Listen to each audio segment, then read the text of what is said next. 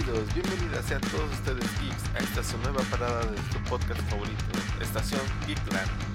El día de hoy les tenemos un programa muy especial. ¿Por qué? Porque es la primera transmisión de su nueva sección Action News y Rocky Stories.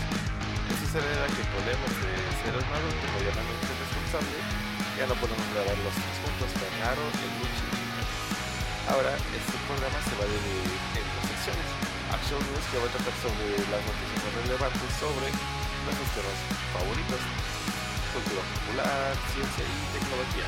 Y Action y Rock News se tratará acerca de historia, curiosidades, etc. Esta semana es bastante especial, ya que tenemos un festejado.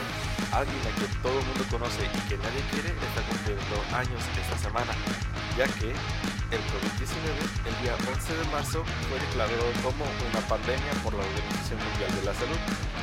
Esto conllevó a la suspensión de diversos eventos deportivos, incluidos los Juegos Olímpicos de Japón del año pasado 2020. Y justo de eso es de lo que vamos a hablar en el programa del día de hoy, de los eventos más importantes y las noticias más relevantes que ocurrieron en el año 2020 después de que fuera declarado como pandemia para empezar, la primera nota es de que el día 1 de abril el COVID alcanzó la cifra de un millón de infectados alrededor del mundo. Dos semanas después, el día 15, ya eran 2 millones y a la semana siguiente, el día 25, la cifra alcanzó los 3 millones de infectados. Pero no todos son malas noticias, ya que al mes siguiente, el día 6 de mayo, se descubrió en Chile el agujero negro más cercano a la Tierra, a tan solo mil años de distancia. Ese mismo mes, el 26 de mayo, se desatan las protestas en Estados Unidos por la muerte del afroamericano George Floyd y dichas protestas se, extienden durante varias semanas más alrededor de todos los Estados Unidos. Dos días después, la NASA y SpaceX realizan el primer lanzamiento tripulado a la Estación Espacial Internacional. Esto fue un gran avance ya que permitió a una empresa que no fue gubernamental el realizar el lanzamiento de un cohete tripulado.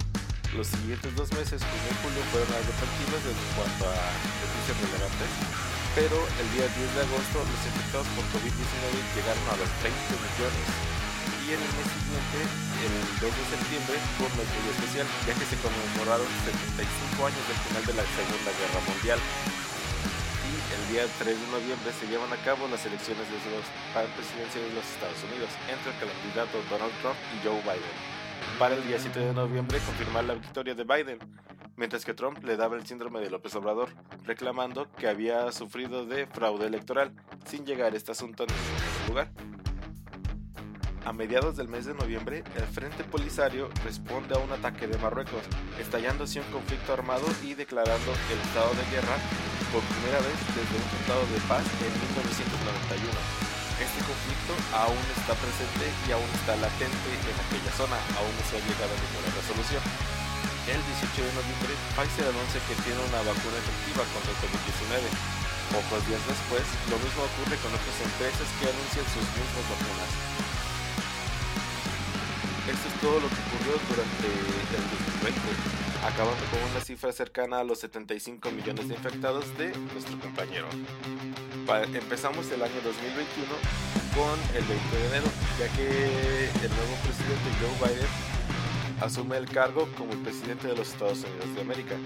Y esta misma semana es cuando se cumple un año de la pandemia del COVID-19, coincidiendo con una fecha especial aquí en México, ya que es el 21 de marzo, es el natalicio de Benito Juárez aquí en México el puente se recorrió esta misma semana, alcanzando el puente del 2020 de Benito Juárez a el puente del 2021, siendo este el puente infinito.